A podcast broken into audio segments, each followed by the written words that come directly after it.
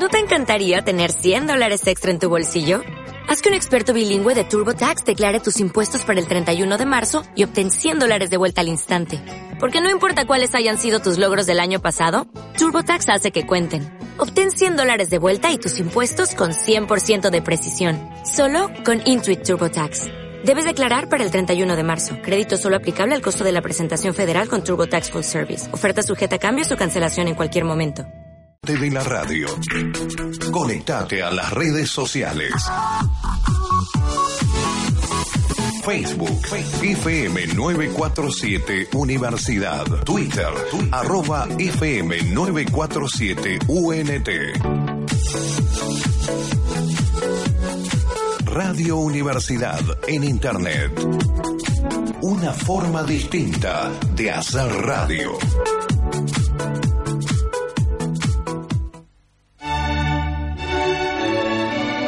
Paz en el mundo. Análisis de política internacional. 30 años por Radio Universidad.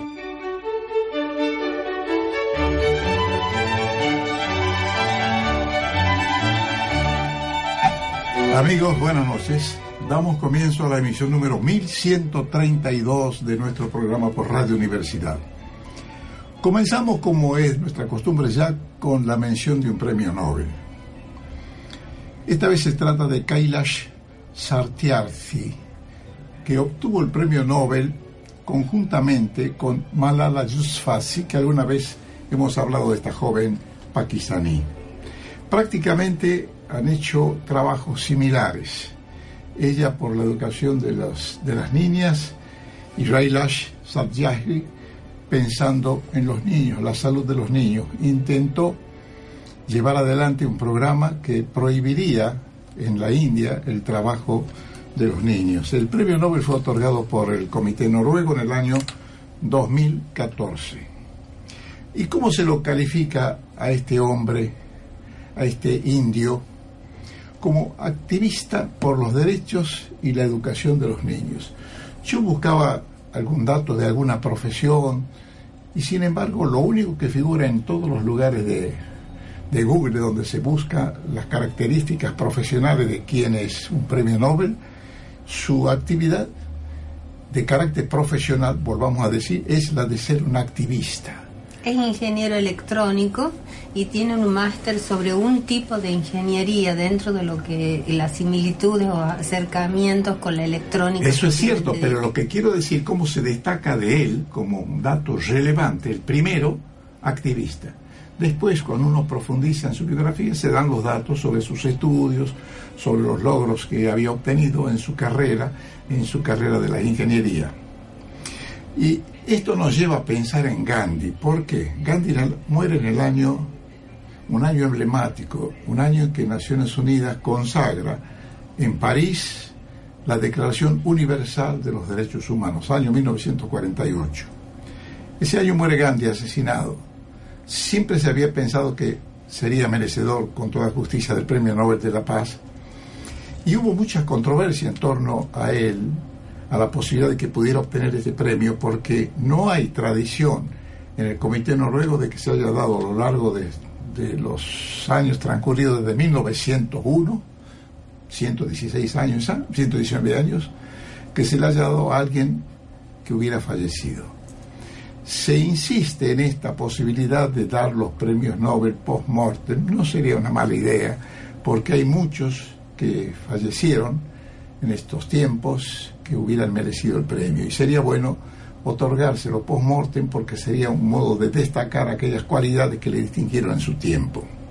Pero hay otra característica, ¿por qué yo menciono a Gandhi? Estos dos premios Nobel, el de Malala Yousafzai, la, la joven pakistaní, y Kailash Satyarthi, el indio, revela aquello que le produjo un gran dolor a Gandhi. ¿Cuál era el motivo que le produjo ese gran dolor a Gandhi? Que India y Pakistán no constituyeran un solo país como en, un tiempo fue. Cuando se escinde el territorio para la conformación de Pakistán, le provoca es un profundo dolor a Gandhi. Hablemos del, del premio Nobel. En 1998, Kailas Sayarthi lideró la marcha global para que no trabajen los chicos. Una movilización civil que reunió a cerca de 7 millones de personas y que dio lugar al nacimiento de la marcha global que organizan manifestaciones para denunciar el trabajo en condiciones de semiesclavitud, ese es el dato claro, de semiesclavitud de los niños indios en las fábricas. La organización no gubernamental que se dedica a estas cuestiones liberó del trabajo forzado a más de 80.000 niños. La organización no hace distinciones en cuanto a religión, de sexo o casta. Esto de casta hay que decirlo porque en la India todavía persiste sistemáticamente aquella división de castas. Y trabaja en tres frentes esta organización. En primer lugar, lleva a cabo redadas en talleres y fábricas donde se usa mano de obra esclava infantil. Todo es obra de este premio Nobel, esa es la razón por la cual se le otorga este premio. En otras ocasiones la organización no gubernamental ayuda a pagar la deuda de los padres para que no tengan que obligar a los hijos a trabajar. Eso me encantó cuando lo leí. Claro. Que decir, también salen al cruce de eso que parece tan doméstico y tan propio de cada familia. Detectan aquellos casos en que los padres, por deuda, tienen que poner a trabajar a sus hijos y pagan esa deuda. Eso me pareció fascinante. Después, esta organización de Kailash Satyarthi, el indio Premio Nobel de la Paz 2014, intenta que los menores lleven una nueva vida y les forma para que a su vez se conviertan en activistas por los derechos de la infancia. Por último, Satyarthi intenta concientizar a los consumidores tanto en India como en el resto del mundo para que no consuman productos fabricados con el trabajo de menores. Y aquí viene un dato singular sobre este tema que está llevado a la práctica. La etiqueta Rugmark, Rugmark, sería bueno recordarla, Rugmark es una etiqueta que certifica que las alfombras indias que se vendan en el extranjero no han sido fabricadas con mano de obra infantil, y yo agregaría mano de obra infantil esclava. También contribuyó este premio Nobel al desarrollo de importantes convenciones internacionales sobre los derechos de la infancia, colaborando con entidades internacionales como la UNESCO, que siempre ha reconocido el trabajo de Kailash Satyarthi. El 10 de octubre del año 2014, fue galardonado con el Premio Nobel de la Paz, como dijimos, junto a la pakistaní Malala Yousafzai, activista por los derechos de educación de las niñas. Me parece muy interesante esta decisión del Comité Noruego. Tomó la India, tomó Pakistán, esas regiones que se han separado y que han provocado ese gran dolor a Gandhi en las luchas internas de conformación de estas naciones, y ha premiado a dos personas un varón y una mujer porque han trabajado por los niños y las niñas. Realmente es un mensaje muy importante el que ha dado con estos premios Nobel el Comité Noruego. ¿Puedo aportar algo? Por supuesto que sí. Yo miro la foto de Kailash y ese rostro me hace acordar a una cita de Borges, cuando no yo con Borges, que dice, la música, los estados de felicidad, la mitología, las caras trabajadas por el tiempo, ciertos crepúsculos y ciertos lugares quieren decirnos algo, o algo dijeron que no hubiéramos debido perder, o están por decir algo. Esta inminencia de revelación que no se produce es quizás el hecho estético, es decir, la belleza. Uno mira ese rostro y queda deslumbrado por su belleza, pero belleza en esta, de esta manera, de que hay una inminencia de revelación de lo absoluto. Es un hombre transido de espiritualidad, eso es lo que uno adivina mirando su cara. Dijiste bien, porque uno cuando observa la, la foto se lo ve a él complacido con la vida, complacido con aquellas cosas que hace y sin el orgullo del que se cree ganador. Yo creo que por otra parte eso es muy importante. Ambos, volvemos a decir, Malala Yousafzai y Kailash Satyarthi fueron premiados por su lucha en contra de la opresión infantil y a favor del derecho de todos los niños a la educación. En el caso de Kailash Satyarthi, el comité destacó su gran valentía personal en la tradición de Gandhi, le ha llevado a liderar protestas y manifestaciones, todas pacíficas, para denunciar la explotación infantil. Ha contribuido, dice el comité noruego, además al desarrollo de importantes convenciones internacionales de los derechos de los niños. Algunos de los premios, y cerramos este capítulo de este premio que vive en Nueva Delhi, en el año 2018, Premio Humanitario Santo Cava, ese mismo año, honoris causa de ciencia de una universidad india, Amity, doctor honoris causa, rector magnífico de la Universidad Pablo de Olavide, doctor en Derecho de la Universidad de Ciencias Jurídicas de Bengala, doctor de Letras Humanas en el Lynchburg College de Estados Unidos, premio de la Universidad de Harvard, humanitario del año. Fíjese, Harvard le da el premio humanitario del año. Eh, el premio eh, por la defensa de la democracia, premio internacional Alfonso Comín de España, medalla del Senado italiano, premio de la libertad de Estados Unidos, premio bandera de oro de los Países Bajos y premio Eicher de la Paz Internacional de Alemania y otros premios más que sería largo de enumerar. Lo importante es que en el mundo existen personas como Kailash Satyarthi y Malala Yousafzai. Ahora, música y seguimos luego con el programa.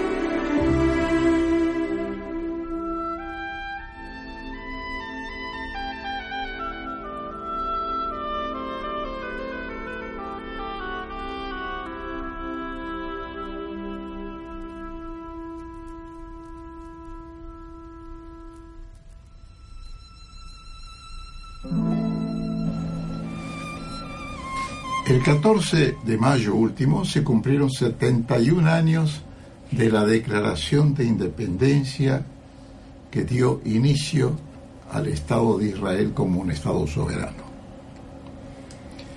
Apenas se habían desplazado las fuerzas inglesas que dominaron la zona de Palestina, de toda la Palestina, mandato de la Sociedad de las Naciones, luego de la Segunda Guerra, Primera Guerra Mundial, perdón, se consagró el Estado de Israel.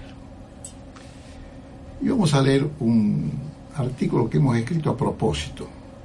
Lo hemos titulado 70 veces 7. El septuagésimo primer aniversario de la Declaración de Independencia de Israel. Si hay un documento de solemne entidad para Israel, es la Declaración de Independencia leído por David Ben Gurión el 14 de mayo del año 1948 en el Museo de Tel Aviv. De la publicación que hace de ese texto el Ministerio de Relaciones Exteriores surge que la expresión Naciones Unidas está repetida siete veces en el texto. Se citan a continuación tres breves textos del acta de relevante significado para darle entidad al alegórico título de esta columna, 70 veces 7. El texto dice así. Durante la Segunda Guerra Mundial, la comunidad judía de este país contribuyó con todas sus energías en la lucha de las naciones amantes de la libertad y la paz en contra de la iniquidad nazi y por la sangre derramada por sus soldados y el esfuerzo bélico desplegado le valieron el derecho de contarse entre los pueblos que fundaron las Naciones Unidas. Cabe señalar que, constituida en nación soberana, solicitó Israel por dos veces, en 1948 primero y en 1949 después, ser admitido en la ONU como Estado parte. La primera vez no obtuvo los votos necesarios. Finalmente, el 11 de mayo de 1949, en una sección plenaria y a un año de la Declaración de Independencia de Israel, se puede leer en los archivos de la ONU lo siguiente. La Asamblea General, actuando en ejercicio de las funciones que le incumben en virtud del artículo cuarto de la Carta y del artículo 125 de su reglamento, primero, decide que Israel es un Estado amante de la paz que acepta las obligaciones consignadas en la Carta, está capacitado para cumplir dichas obligaciones y se haya dispuesto a hacerlo. Segundo, decide admitir a Israel como miembro de las Naciones Unidas. El texto que sigue cierra el párrafo 13 de la declaración. Ahora leemos de la declaración. Hemos anunciado que íbamos a leer tres textos. El, que sigue es el del párrafo 13. Dice, y será fiel a los principios de la Carta de las Naciones Unidas. Esto lo dice en la Declaración de Independencia. El párrafo 14 del acta, el doble del emblemático número 7 que tantas veces tiene su lugar en el judaísmo, asume la forma contundente de un compromiso sin fisuras porque forma parte, y eso lo define Pétreo, de la propia Declaración de Independencia de Israel. Comillas. El Estado de Israel está dispuesto a cooperar con las agencias y representantes de las Naciones Unidas en la implementación de la resolución de la Asamblea del 29 de noviembre de 1947 y tomará las medidas necesarias para lograr la unión económica de toda Eretz Israel. ¿Y cuál fue? Aclaramos la resolución de la Asamblea General del 29 de noviembre de 1947, la que lleva el número 181, famosa ya, que establece la partición de Palestina en dos estados, uno árabe, uno judío, preservando como un cuerpo separado Jerusalén contradicción. Durante el liderazgo de Menach Benjamín Netanyahu como primer ministro de Israel, ya en su quinto mandato recientemente iniciado, se patentizó la renuencia reiterada del gobierno de su país a la aceptación y cumplimiento de las resoluciones de Naciones Unidas. Esas siete veces que se menciona a la ONU y por las razones que se las hizo, debería ser valorada en el contexto del profundo simbolismo de las 70 veces 7. Pero nada de eso ocurrió, ni ocurre. Más aún, Netanyahu no desentonaría si propusiera, por ejemplo, modificar el texto de la declaración que hoy cumple 71 años.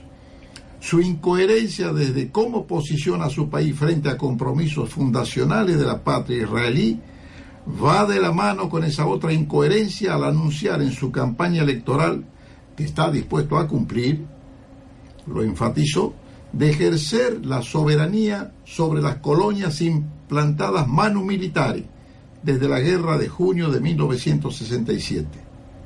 Está refiriéndose sin ambajes a los territorios que desde 1947, por resolución de la ONU, se destinaron para la constitución de un Estado palestino. La rebelión. Este subtítulo de nuestra columna de hoy hace referencia a un libro escrito por Menachem Begin, Premio Nobel de la Paz 1978, que fue elegido como primer ministro de Israel en 1977. Y la razón de ser del Premio Nobel de la Paz es el acuerdo que logró con Anwar Sadat, el presidente de Egipto en aquel entonces. Asesinado por parte de los suyos en razón de la oposición que obtuvo en su país Anwar el Sadat de hacer la paz con Israel e incluso de viajar hasta Tel Aviv y Jerusalén, como hizo Anwar el Sadat.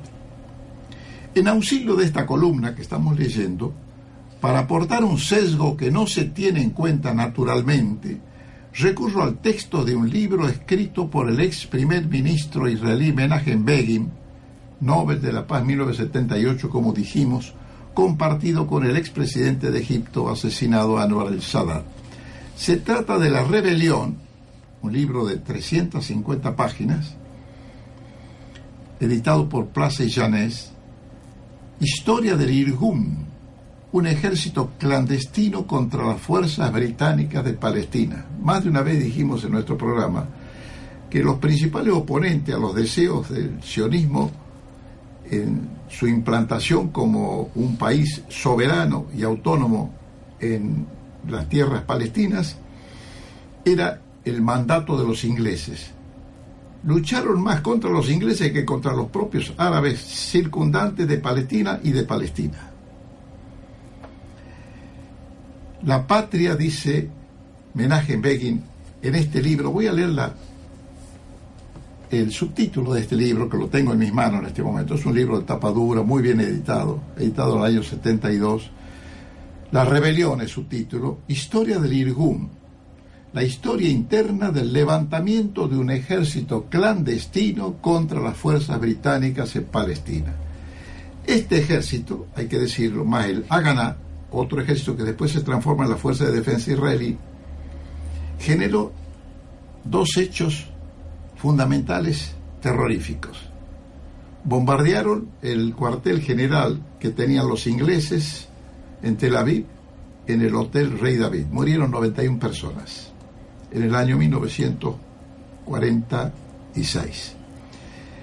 Y después, cuando hubo necesidad de arreglar algunas cuestiones que se estaban suscitando entre los judíos y los árabes y los palestinos, el conde Bernardotti, un conde sueco, fue enviado como mediador de la ONU. Fue asesinado por estos grupos rebeldes, grupos terroristas judíos. Dice Menachem la patria es histórica y geográficamente una entidad Mantendremos la imagen de la redención definitiva y la haremos realidad. Existe una norma histórica. Si una línea pasa o ha sido trazada por alguien como separación entre un Estado nacional y un país del pueblo, esta línea artificial tiene que desaparecer. Está hablando de la línea que se alcanzó en el año 1967 cuando se produce la primera guerra de la, guerra de la independencia de Israel con los árabes Y esa, guerra esa línea se llama la línea verde.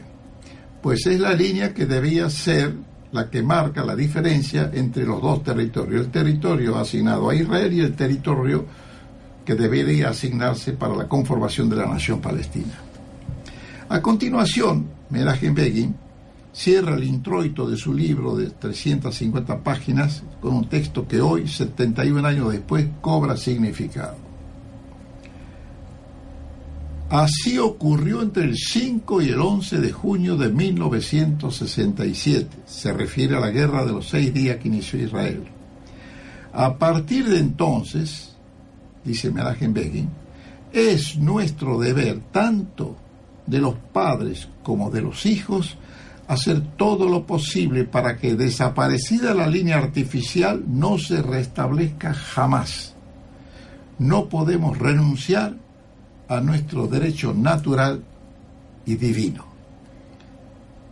Obviamente, en las relaciones internacionales, en las controversias por límites, por pertenencia de un territorio a un país o a otro, no se puede poner en las sedes diplomáticas ni en los congresos de los hombres a discutir aquello que se dice como un derecho divino.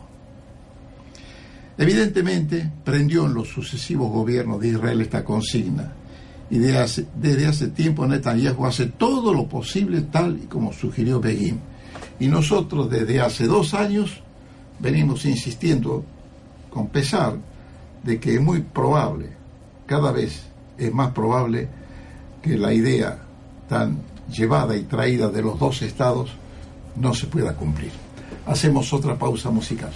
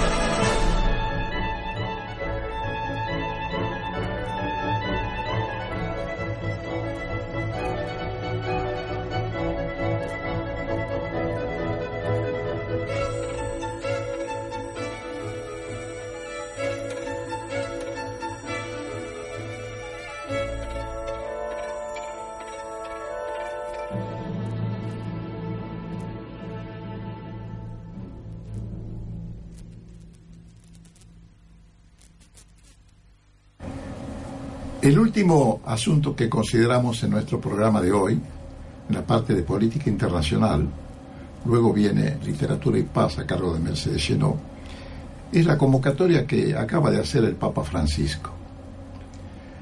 En conversaciones que tengo con amigos y con otras personas habitualmente, destaco o destacan ellos también que este Papa cada día nos da una sorpresa. Cada día, de cualquier tipo, pero nos da una sorpresa. Esta vez el Papa se le ocurrió, se le ocurrió convocar para el año que viene en Asís, eligió Asís naturalmente por varias razones, unas de ellas tal vez porque él se puso el nombre de Asís pensando en el poverelo de Asís, San Francisco de Asís. El loco. Exactamente. Pero el Papa habla mucho, escribe mucho sobre la necesidad de la preservación, de la sustentabilidad, y ahora se le ocurre incorporar su discurso en una línea de alto riesgo de la economía. Mediante una carta el Papa invita a todos los economistas, emprendedores y emprendedoras del mundo a participar en el evento titulado Economía de Francisco, que tendrá lugar en Asís entre los días 26 y 28 de marzo de 2020. Un evento que tal y como asegura en la carta, le permitirá conocer a quienes hoy se están formando y están empezando a estudiar y practicar una economía diferente. Una que da vida y no mata. Incluye y no excluye. Humaniza y no deshumaniza. Cuida la creación y no la despoja. yo creo que en esta enumeración borgiana, si me permites, el Papa ha querido decir, de alguna manera, las líneas esenciales de lo que debe ser la economía. Muchos dirán, qué iluso el Papa, va a juntar a los economistas. Sí, pero los economistas jóvenes lo va a traer. Él le preocupa a los economistas que se están formando hoy, que hoy están sufriendo como ciudadanos de sus respectivos países las consecuencias de la otra economía. El Papa abriga la esperanza de que estos jóvenes emprendedores que están aprendiendo la ciencia de la economía y su aplicación sean emprendedores de un nuevo mundo. Recuerda eh, que el loco de Asís pertenecía a una familia de la alta burguesía de Asís. y se desprendió de todo él.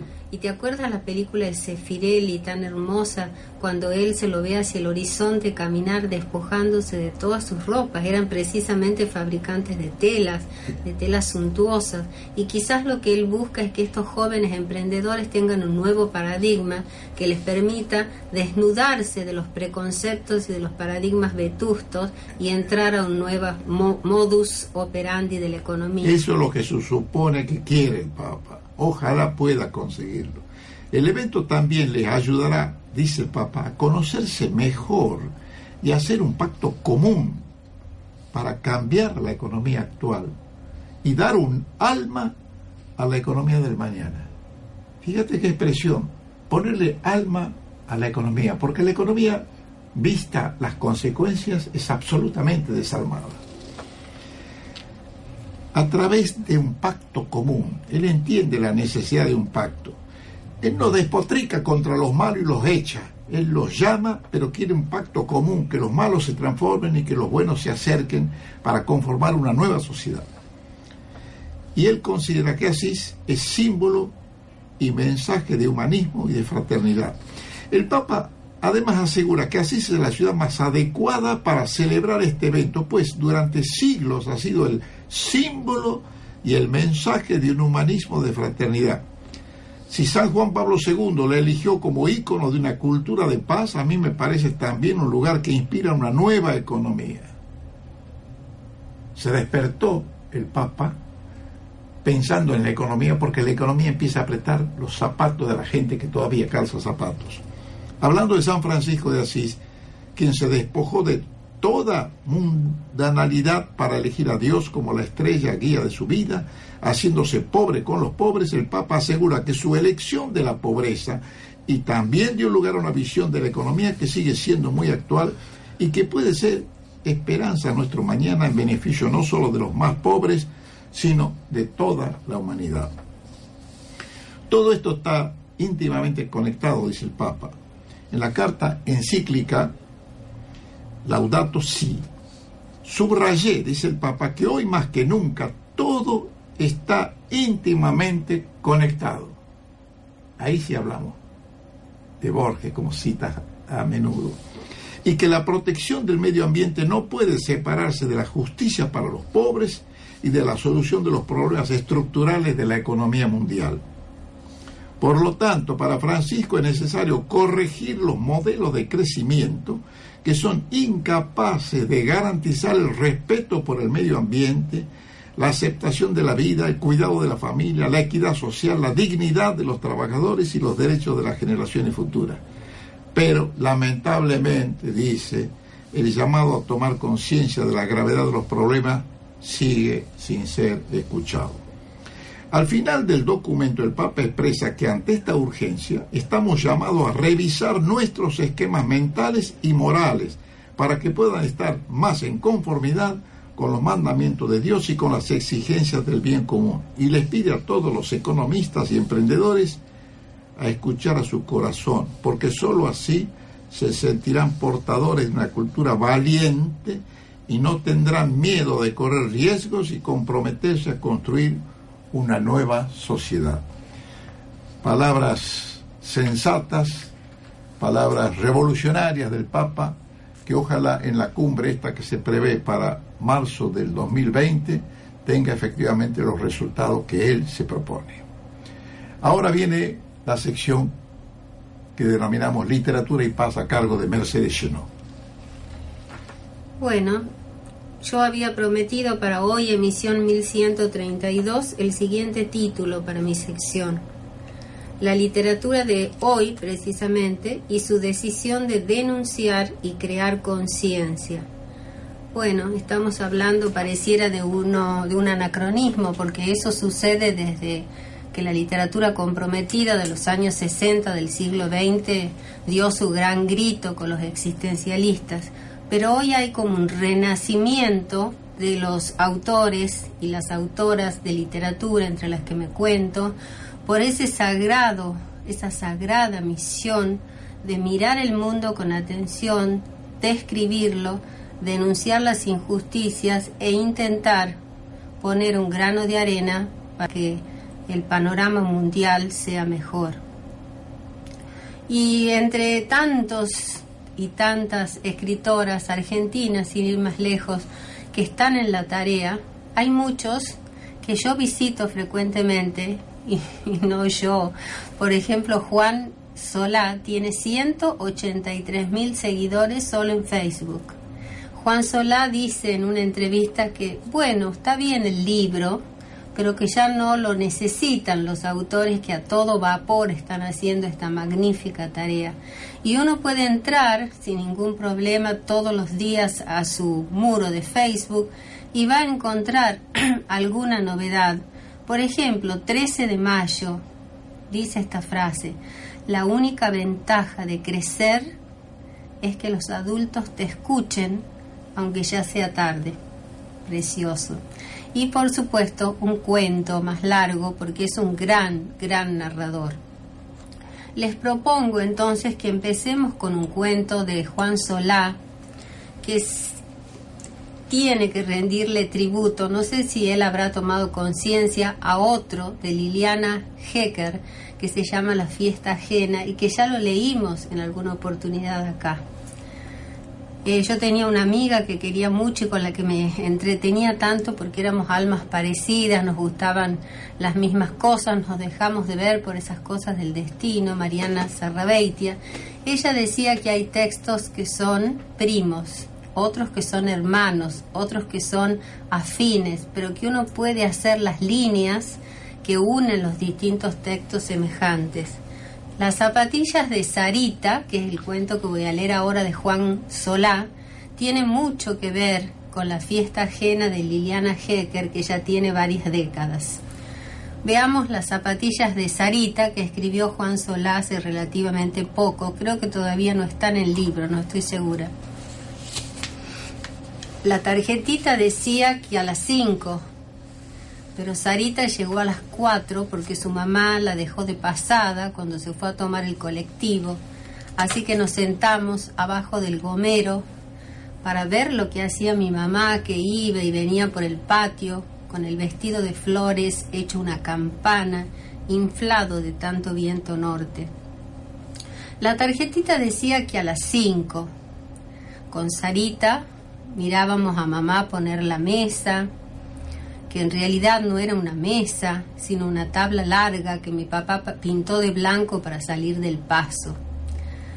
La tarjetita decía que a las 5, pero mi mamá había salido en la bicicleta bien temprano, a las 8, para ir a lo del gringo a comprar las cosas para la tarde, para que esté todo listo antes de que mis amigos y mis primos llegaran.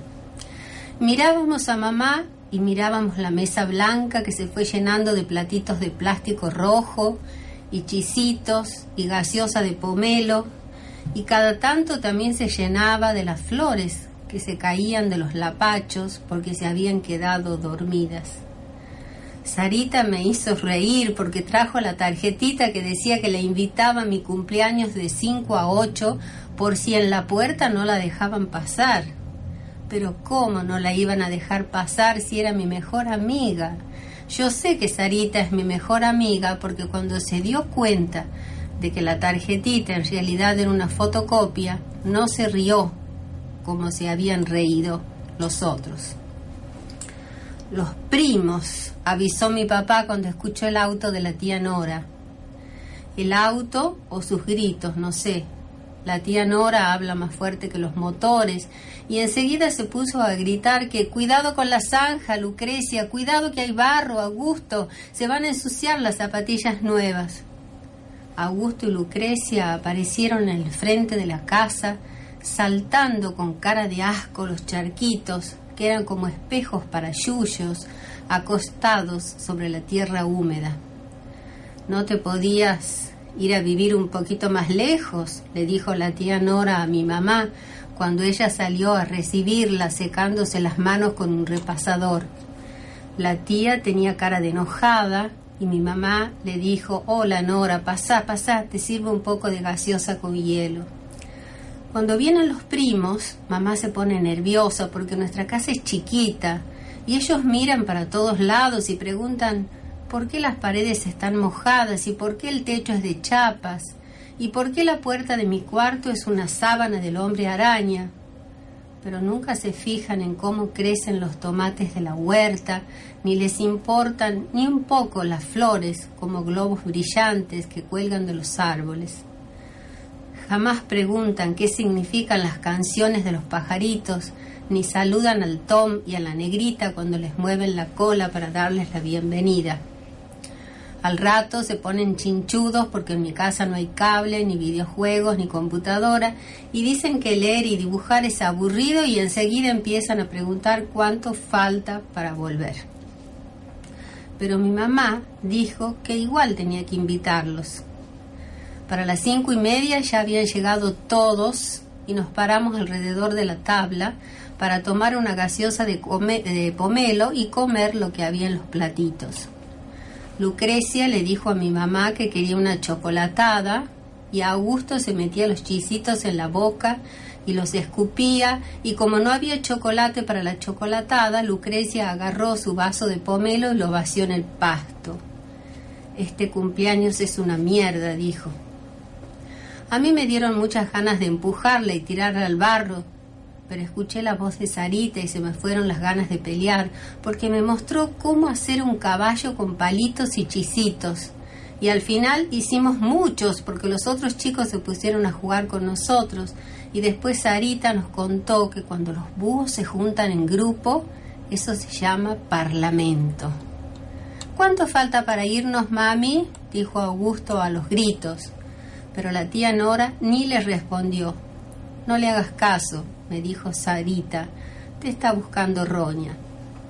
En eso llegó la negrita, venía de la calle de jugar con los perros de la cuadra. Cuando me vio, movió la cola y paró las orejas, como diciéndome feliz cumpleaños, y enseguida se me vino encima con tanta mala suerte que en el camino le pisó las zapatillas a Lucrecia. Nunca la había escuchado gritar con tanta rabia. Lloró y pataleó y dijo malas palabras y después corrió hasta donde estaba la tía y le dijo que la perra le había embarrado las zapatillas nuevas. Yo corrí atrás de ella. Fue sin querer, prima, le dije asustado. Tenía miedo de que mi papá la castigara a la negrita. Lucrecia me miró con los ojos llenos de odio. Creo que del otro lado de sus pupilas había un monstruo que quería comerme. Vos porque no tenés ni zapatillas, me dijo. Y la tía le gritó que si no se callaba la boca le iba a dar una cachetada. Yo sé que a la tía le daba vergüenza que a los primos se les escapara en voz alta lo que ella pensaba en silencio. Mi papá, que no sabía pedir disculpas, no supo hacer otra cosa que agarrarla a manguerazos a la negrita. Pobre negra, aulló finito, finito, como suplicando que la perdonen. Pegale más fuerte, tío, le pidió Lucrecia. Y mi papá le hizo caso, porque no quería que nadie supiera que a él le daba mucha vergüenza no haber podido comprar las zapatillas que le habían pedido. Después de eso, la negrita no vino a casa por varios días. Mi mamá apareció con la torta en una bandeja y la canción del feliz cumpleaños en la boca, y papá y la tía y todos los demás, menos los primos, cantaron con ella. Me hicieron pararme en la punta de la tabla con todos los chicos y pedir tres deseos y soplar las velas, Y papá nos sacó fotos. Después las mandaron a revelar y quedaron re lindas, porque eran más o menos las seis y media y a esa hora los árboles del fondo de casa se veían mitad verdes y mitad anaranjados. La tía Nora vino con un paquete y mi mamá le dijo que muchas gracias, que no se hubiera molestado y ella dijo que feliz cumpleaños, sobrino, que no era nada, que era ropa que Augusto no quería usar, pero que estaba nuevita. Mi papá me sacó una foto con la tía Nora, pero esa no salió tan linda. Mi mamá agarró el cuchillo para cortar la torta y Sarita dijo, paren, que falta mi regalo, y sacó de abajo de la mesa una bolsita de plástico negro. Sorpresa, me dijo cuando saqué las zapatillas. Estaban buenísimas. Eran rojas con cordones blancos y unas tiritas de cuero marrón oscuro cosidas a los costados. Probátelas, me dijo mi mamá, que estaba re contenta. Cuando me las puse, me di cuenta de que me quedaban un poquito chicas, pero eran tan cómodas que no me importó. Me paré y era como estar parado arriba de la cama de mis papás. La tía aprovechó que mi papá me sacaba una foto con las zapatillas nuevas para decir gracias por todo, que muy rico los chisitos, que se les hacía tarde para la misa.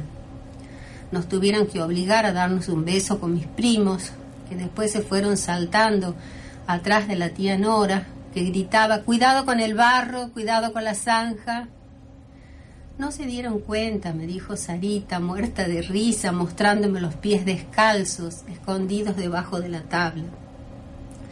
Hoy nos vimos en la escuela y le conté que apareció la negrita y ella me contó que le dijo a la mamá que se había olvidado las zapatillas en la puerta de su casa porque volvió caminando y había pisado barro y me dijo que su mamá le creyó. Y yo le conté que mi mamá me dijo que ella era como un ángel de la guarda y ella me contó que el domingo había visto un documental sobre animales y yo le conté que me quería comprar un cuaderno para hacer historietas y ella me contó que si le sostenés la cola a los canguros no pueden saltar y yo le conté que hay una mariposa en África que es tan venenosa que puede matar seis gatos y ella me contó que los pingüinos se quedan con un solo compañero por el resto de su vida y yo pensé que ojalá Sarita y yo fuéramos pingüinos.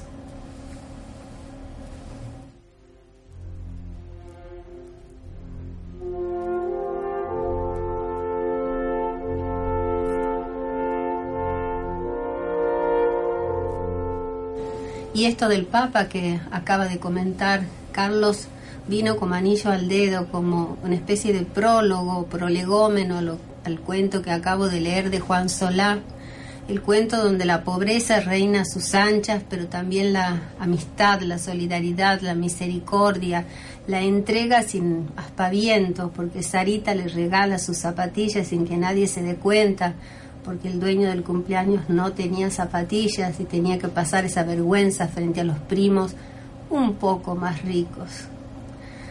Si uno sigue por Facebook escalando escritores y escritoras actuales, tarde o temprano cae en Mayra Arena que explica esto de qué pasa cuando el pobre que antes tenía la casita de lata ahora puede construir su casa de material y entonces el ahora el vecino es el, negro de mierda, ¿no? Eso es un interesantísimo cuento que también hemos leído acá de Mayra Arena. Otro que yo siempre, otra que siempre visito, aunque ya no esté entre nosotros, pero sigue su página intacta, es por supuesto Liliana Bodoc. ¿Qué, qué sentimiento el de Liliana Bodoc a la hora de mirar al otro? Liliana Bodoc, por ejemplo, escribe en el Día Mundial de la Tierra, Cupuca amaba los juncos que crecían cerca del agua. Era brujo de la tierra y sabía que si dejaba de amar a los juncos, luego dejaría de amar a los pájaros, luego a los pumas, luego a los hombres.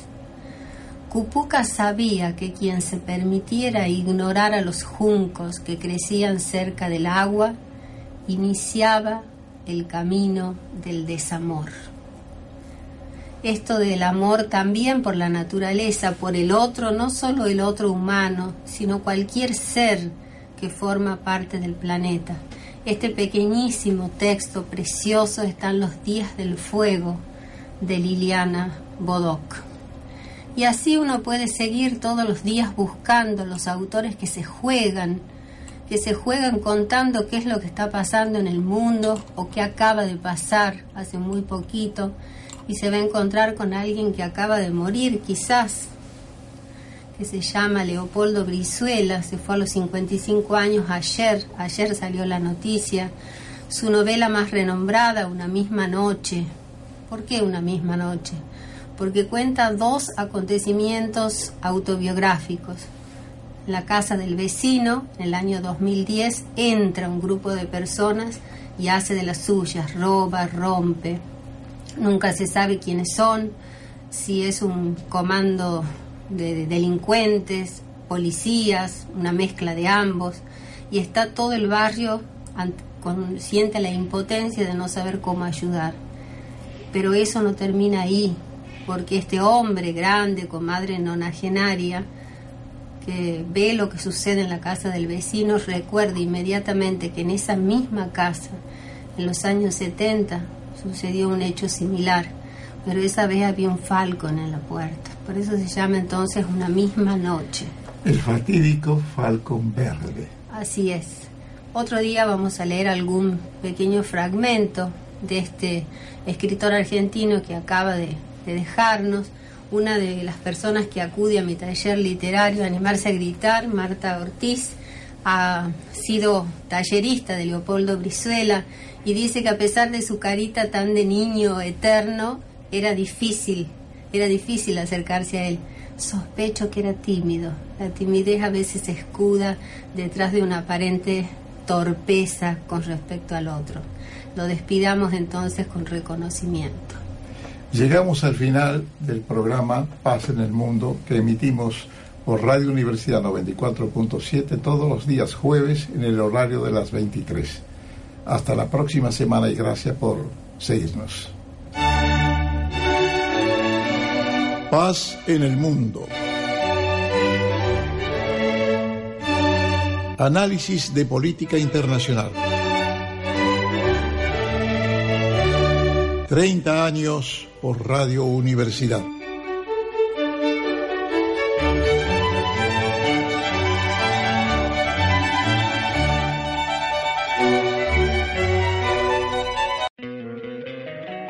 encantaría tener 100 dólares extra en tu bolsillo? Haz que un experto bilingüe de TurboTax declare tus impuestos para el 31 de marzo y obtén 100 dólares de vuelta al instante. Porque no importa cuáles hayan sido tus logros del año pasado, TurboTax hace que cuenten. Obtén 100 dólares de vuelta y tus impuestos con 100% de precisión. Solo con Intuit TurboTax. Debes declarar para el 31 de marzo. Crédito solo aplicable al costo de la presentación federal con TurboTax Full Service. Oferta sujeta a cambios o cancelación en cualquier momento.